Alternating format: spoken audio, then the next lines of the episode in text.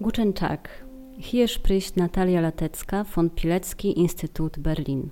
Herzlich willkommen in der nächsten Folge von unserer Podcast-Reihe In den Archiven gefunden. Die siebte Folge hat den Titel Unter Strom stehen. In äh, vorherigen Folgen konnten Sie mich mit Sebastian Feller hören. Sebastian ist heute nicht da, Deswegen habe ich mich entschieden, die siebte Folge anders zu machen. Ich möchte Ihnen die Geschichte von meiner Warschauer Familie erzählen. Wenn man in Warschau geboren ist, dann äh, lebt man sozusagen auf den Trümmer. Buchstäblich, aber auch in äh, übertragenem Sinne. Äh, der Zweite Weltkrieg hat sich in äh, Bewusstsein äh, der Warschauer stark eingeprägt. Es gibt also eine Menge Erinnerungen an diese Zeit, auch Artefakten, Museen und so weiter. Bis jetzt äh, wenig bekannt ist aber die Perspektive von äh, der anderen Seite, die deutsche.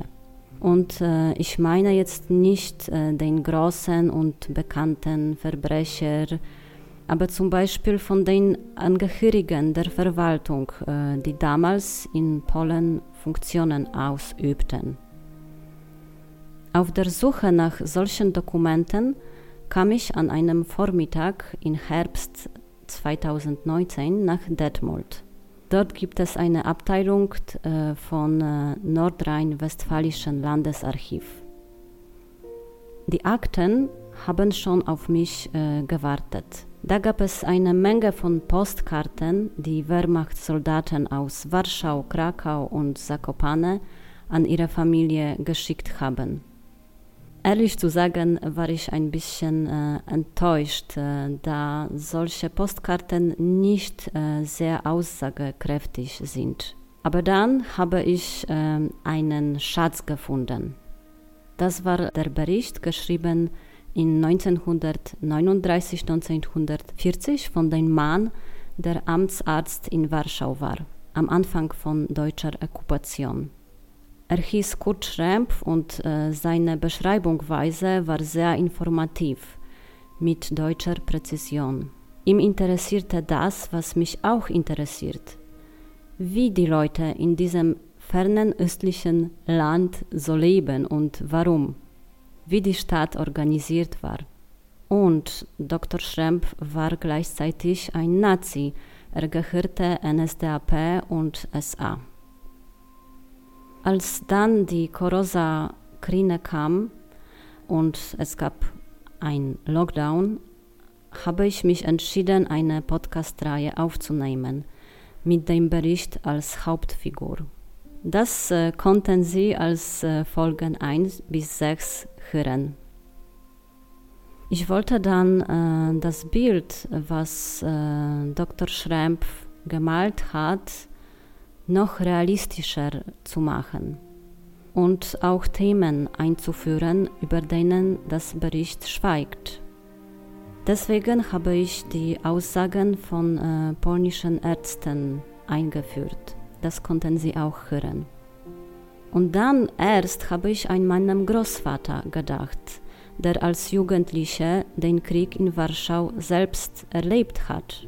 Er ist heute 93 und hat ein sehr gutes Gedächtnis.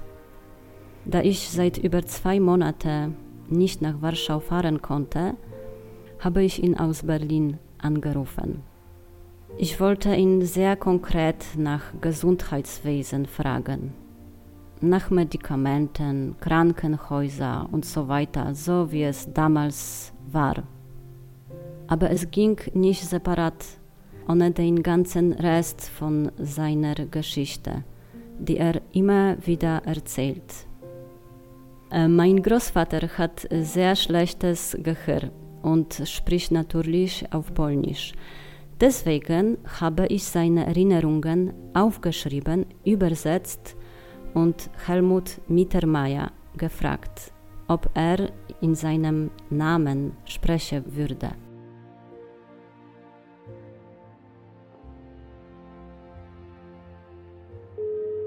Mein Großvater Roman Markowski.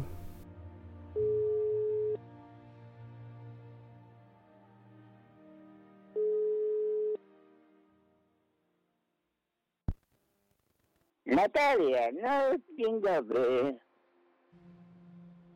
Tak, możemy rozmawiać. Dobrze, ja ci wszystko opowiem. Wiesz, tak, więc mieszkaliśmy na Grochowie. Ich bin 1927 in Warschau geboren. Unsere Familie wohnte in Grochów. Das war damals am Rand der Stadt. Meine Mutter Stefania, Vater Stanislav, der kleine Bruder Lolek und ich. Unser Vater war als Fälscher ausgebildet und hatte eine feste Arbeitsstelle bei der Versicherungskasse, deswegen konnten wir uns eine ganz gute Wohnung auf der ersten Etage leisten mit Wasser und Kanalisation. Nachher kam die Rezession und wir sind in ein Haus gezogen, in dem drei Familien lebten. Das Haus gehörte einer Witwe, ihr Mann war früher ein Straßenbahnfahrer.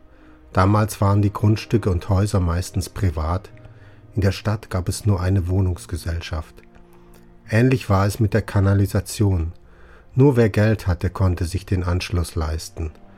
Der polnische Staat war noch jung und konnte nicht alle unterstützen. In unserem neuen Zuhause gab es Elektrizität. Das Wasser zum Waschen holte man in einem Brunnen im Hof. Zum Kochen haben wir aber das Wasser aus dem öffentlichen Hydrant benutzt, der 200 Meter entfernt war. Man hat es mit dem Eimer getragen. Der Vater hat es getragen und die Mutter, aber meistens ich. Deswegen bin ich so schief. Wir hatten einen Holz- und Kohleofen und darauf haben wir gekocht. Meine Mutter war aber glücklich, weil wir ein Stückchen Garten hatten. Meine Eltern haben sich nie gestritten. Sie hatten ein Grammophon, mein Vater liebte die italienischen und polnischen Opern. Die Mutter hat wunderschön gesungen. Beide hatten Reisepässe. Ich habe nicht zu den ruhigen Kindern gehört, konnte einfach nicht zu Hause sitzen. Ein Fahrrad hat damals 400 Sloti gekostet, das waren die zwei Monatslöhne meines Vaters. Ich hatte also ein Rad, mit dem ich auf den Straßen flitzte und ich spielte Fußball. Meine Mutter hatte ständige Angst um mich. Sie ermahnte mich immer wieder, dass du nur nicht an die Weichsel gehst. Möchte dich Gottes Hand davor schützen, du wirst ertrinken. Sie konnte selber nicht schwimmen. Doch sobald ich um die Ecke war, rannte ich wie verrückt in Richtung des Flusses. Die Weichsel war damals sehr sauber und natürlich und hatte gefährliche Strömungen. Dort habe ich das Schwimmen gelernt, wobei ich einmal fast ertrunken wäre. Als ich an diesem Tag nach Hause kam, wusste meine Mutter es sofort. Sie schlug mich mit einem Gürtel, und dann sollte ich noch zwei Stunden auf gebrochenen Ziegelsteinen knien. Das war die Strafe dafür, dass ich nicht zugehört hatte. Natürlich habe ich geweint, und bei der allernächsten Gelegenheit bin ich wieder schwimmen gegangen. So haben wir gelebt, bis das Ende kam. Am 4. September 1939, kurz vor 17 Uhr, kam mein Vater von der Arbeit zurück, mit einer Gasmaske in der Hand. Mutter war zu Hause. Bei uns war ein Hausierer mit seinen Waren, auch eine Freundin mit ihrem dreijährigen Sohn Karolek kam zu Besuch. Um 17 Uhr gab es einen Flugabwehralarm. Die deutschen Bomber hatten eine große Reichweite und flogen ohne Begleitung von Jagdfliegern. Damals waren wir uns der Folgen der Bombenangriffe noch nicht bewusst. Der Nachmittag war schön und sonnig. Plötzlich hörten wir ein Krachen. Mama ging ins Zimmer, um vor dem Bild der heiligen Familie zu beten. Alle anderen blieben in der Küche, Vater las weiterhin eine Zeitung. Er war schon früher im Krieg gewesen, daher hat ihn das nicht beeindruckt. Mein Bruder hatte sich in einer kleinen Kammer versteckt. Ich hörte ein schreckliches Pfeifen, und dann hat sich meine Welt geschlossen. Ich erwachte, als ich schon beinahe am Ersticken war. Damals war ich ein kräftiger, zwölfjähriger Junge. Zuerst lag ich flach auf dem Boden, schob dann die Trümmer beiseite und stand auf. Ich konnte meinen Augen nicht trauen, schaute an mir herunter, mein Bein war voller Blut, ein Muskelstück war herausgerissen. Ich hatte nur die Unterhose und ein Hemd an. Überall war Staub in der Luft und ich konnte schlecht sehen. Neben mir war ein Mann begraben, kopfüber bis zur Brust. Er erstickte, aber ich konnte ihm nicht helfen.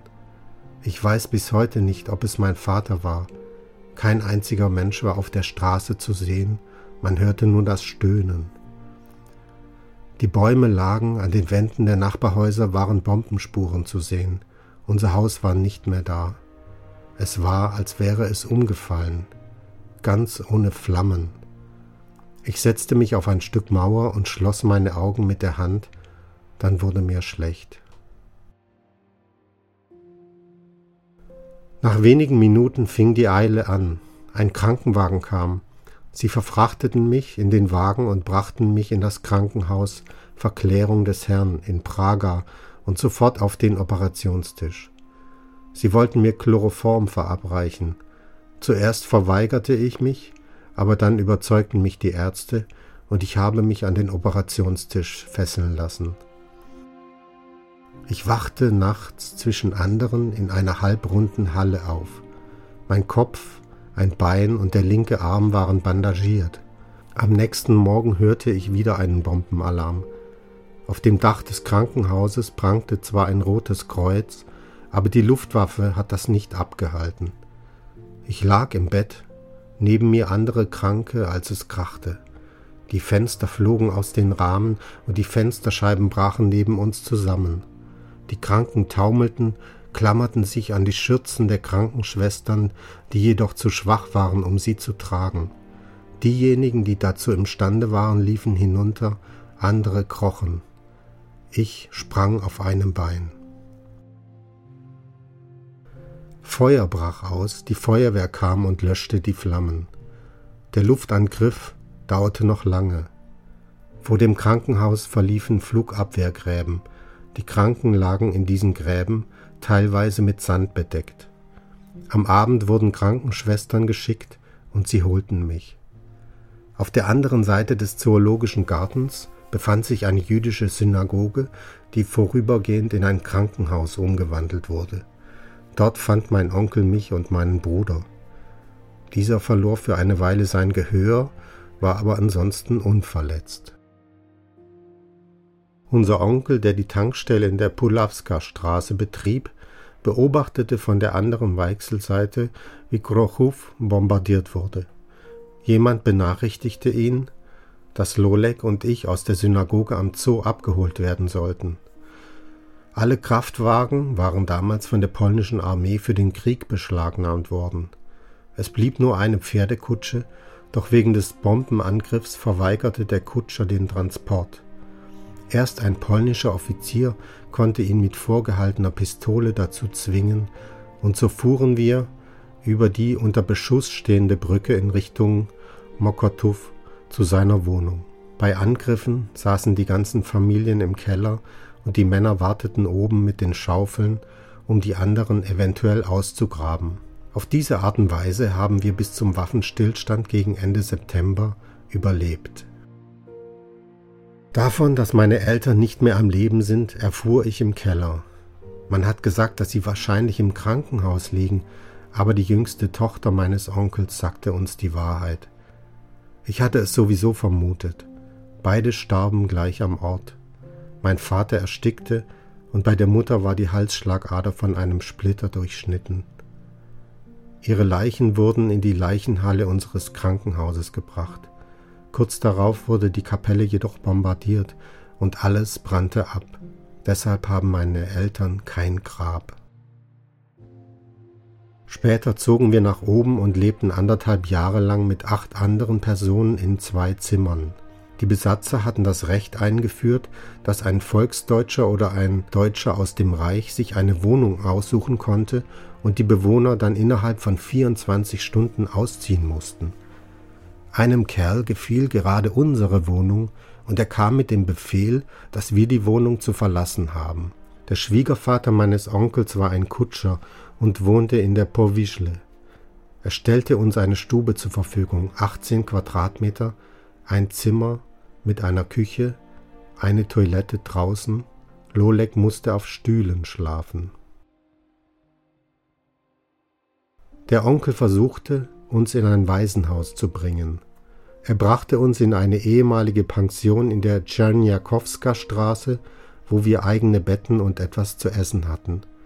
Ich besuchte dort die Grundschule und dann die Schule für künftige Elektriker. Alle Hochschulen wurden von den Besatzern geschlossen, nur Handwerksschulen durften weiter unterrichten. Im Alter von 14 Jahren wurde man zur Arbeit verpflichtet.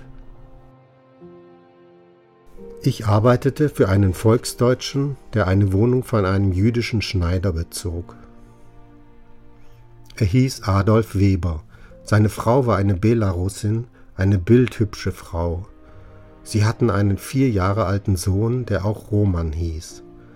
Ich reparierte die Öfen, Heizkörper und einmal bastelte ich Weihnachtsbaumlichter. Monatlich verdiente ich 100 Slotti, genauso viel wie ein Kilogramm Butter auf dem freien Markt kostete. Es gab übrigens keine Zuteilung von Butter, die Deutschen nahmen sie für sich selbst. Wir haben ein wenig gehungert, aber in der Pension gab es Abendessen, Brot mit Marmelade und schwarzen Kaffee. Ich war in einem solchen Alter, dass ich alles gegessen hätte. Später bekam mein Onkel einen Job in der Küche des europäischen Hotels und in der Mittagspause fuhr ich manchmal dorthin. Webers Frau bat mich immer wieder, mit dem Kleinen spazieren zu gehen, anstatt zu arbeiten, und gab mir manchmal auch etwas zu essen. Sie mieteten eine Sommerwohnung in der Nähe von Otwok, dort bekam sie eine Lungenkrankheit. Eines Nachts weckte Adolf mich verängstigt auf. Steh auf, meine Frau wird bald sterben. Es gab keinen Arzt, es gab keinen Arzt. Wir blieben die Nacht über wach. Am anderen Morgen ging es ihr allerdings besser. Wir hatten fast familiäre Beziehungen. Ich erinnere mich an die Erschießung von 30 Menschen als Vergeltung für den Angriff auf einen deutschen Gendarmeriewagen. Vom Dach eines Gebäudes wurden Granaten geworfen. Die verwundeten Deutschen wurden in Webers Wohnung gebracht. Am zweiten Tag nahmen sie dafür Gefangene aus dem Pawiak-Gefängnis und erschossen sie an der Giebelwand des Gebäudes in der Cemska-Straße. Insgesamt wurden etwa 200 Menschen in verschiedenen Teilen von Warschau erschossen. Die Friedhöfe gehörten der Stadt. Die Deutschen wurden nicht bei uns begraben. Ihre Leichen wurden ins Reich gebracht. Jedes Grab wurde, sofern es nicht bezahlt wurde, nach 20 Jahren eingeebnet, genau wie heute. Während des Krieges wurden die Menschen in den Straßen begraben, überall, wo es Platz gab. Mit meiner Cousine habe ich im September 1939 polnische Soldaten in der Dolna-Straße begraben.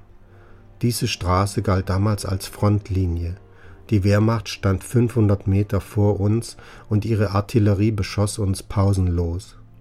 Kreuze machten wir meist aus Stöcken. Wir gingen zwischen den Gräbern hindurch. Nachdem die Kämpfe zu Ende gegangen waren, wurden die Leichen von den von der Stadt angeheuerten Leuten exhumiert.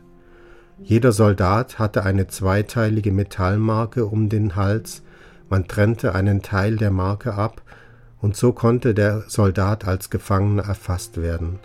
Man hat auch versucht, Vornamen und Familiennamen von Zivilisten zu markieren, auf dem Stein, auf dem Kreuz und an den Mauern. Solche Bestattungen wurden auch vom Roten Kreuz durchgeführt. Was die Beziehungen mit Juden betrifft, war die Sache komplex. Vor dem Krieg war das Stadtviertel Nalewki ein Treffpunkt der Juden. Dort hatten sie miteinander und mit der ganzen Welt gehandelt. Die reicheren und gut ausgebildeten Juden wohnten meistens in anderen Stadtvierteln und waren mit ihrer Umgebung verschmolzen, obwohl sie natürlich enge Kontakte miteinander pflegten. Sie verfügten über umfassende Kompetenzen, sie hatten eine politische Partei und waren im Parlament vertreten. Kurz vor Kriegsausbruch hat sich die allgemeine Stimmung geändert. Die Anhänger des radikal-nationalen Lagers haben manche Hochschulen gezwungen, den Juden getrennte Plätze zuzuweisen. Es gab Aktionen, kauft nicht bei Juden. Ich habe selbst gesehen, wie die Jugendlichen diese Parolen auf die Ladentüren schrieben, und die Polizei tolerierte das. Manche Leute waren vielleicht etwas neidisch, sie fürchteten, die Juden könnten die Verwaltung übernehmen, und so würden die Polen zu einer Minderheit im eigenen Land werden. Für mich war das unwichtig. Ich war ein Kind und die Konfession anderer Menschen war mir egal. Während des Krieges habe ich jüdische Kinder an der polnischen Seite betteln gesehen. Die Polen halfen diesen Kindern, obwohl darauf die Todesstrafe stand. Der Mann meiner Tante arbeitete im Ghetto. Er hatte einen Passierschein. Bei Gelegenheit nahm er Lebensmittel mit, die er dann im Ghetto verschenkte oder verkaufte. Er verdiente dabei etwas Geld, aber das taten die meisten Polen, und die Deutschen haben ein Auge zugedrückt, denn sie haben selbst davon profitiert. Am Tag des Aufstands im Warschauer Ghetto war ich in der Ludwig-Zamenhof-Straße. Menschen versammelten sich dort, sie wussten nicht, was los war. Ich habe ein Geschütz gesehen, das in Richtung Ghetto zielte. Rauch stieg auf. Die Deutschen haben die Häuser abgerissen, in denen die Juden lebte. Die Reste ihres Besitzes wurden ausgeplündert, ein Teil durch die Stadt übernommen. Es war ein Leben unter ständiger Spannung, in Konspiration und voller Hunger. Nur die Bauern hungerten nicht, obwohl die Landwirte verpflichtet waren, Abgaben an die Städte zu leisten. Selbstverständlich haben alle dabei betrogen. Für illegales Schweineschlachten oder das Verstecken eines Juden drohte Todesstrafe. Angenehme Momente? Als ich 1944 von einem Arzt an ein Kindersanatorium überwiesen wurde, das vom Hauptwohlfahrtsrat betrieben wurde. Ich hatte eine Lungenentzündung. Die Behandlung der Krankheit bestand darin, dass ich draußen im Bett lag auf der Veranda. Sie gaben mir regelmäßig Krütze. Es war Sommer und es ging mir langsam besser. Dann brach der Aufstand aus und der Kontakt zu Warschau wurde abgeschnitten. In Tschernjakow gab es einige der schwersten Kämpfe. Als ich später im Winter dorthin ging, sah ich, dass von der Pension, in der ich gewohnt hatte, nichts mehr übrig war. Unsere letzten Familienerbstücke gingen hier verloren.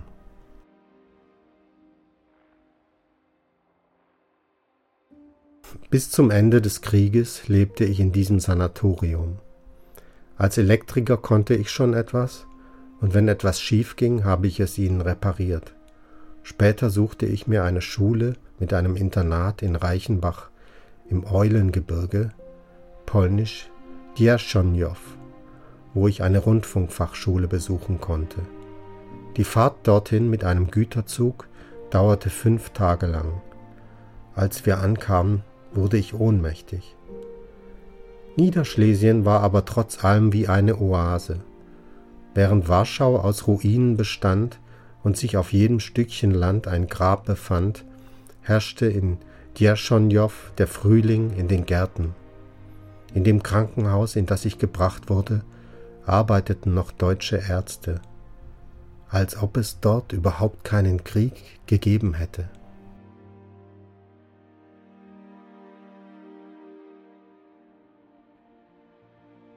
Vielen Dank für das Zuhören.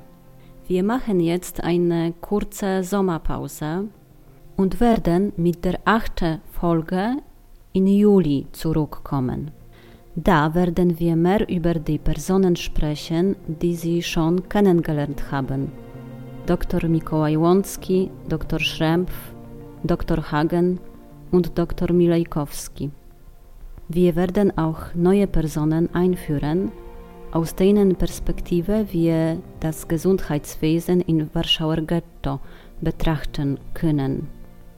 Ich wünsche euch viele schöne Junitage. Auf Wiederhören.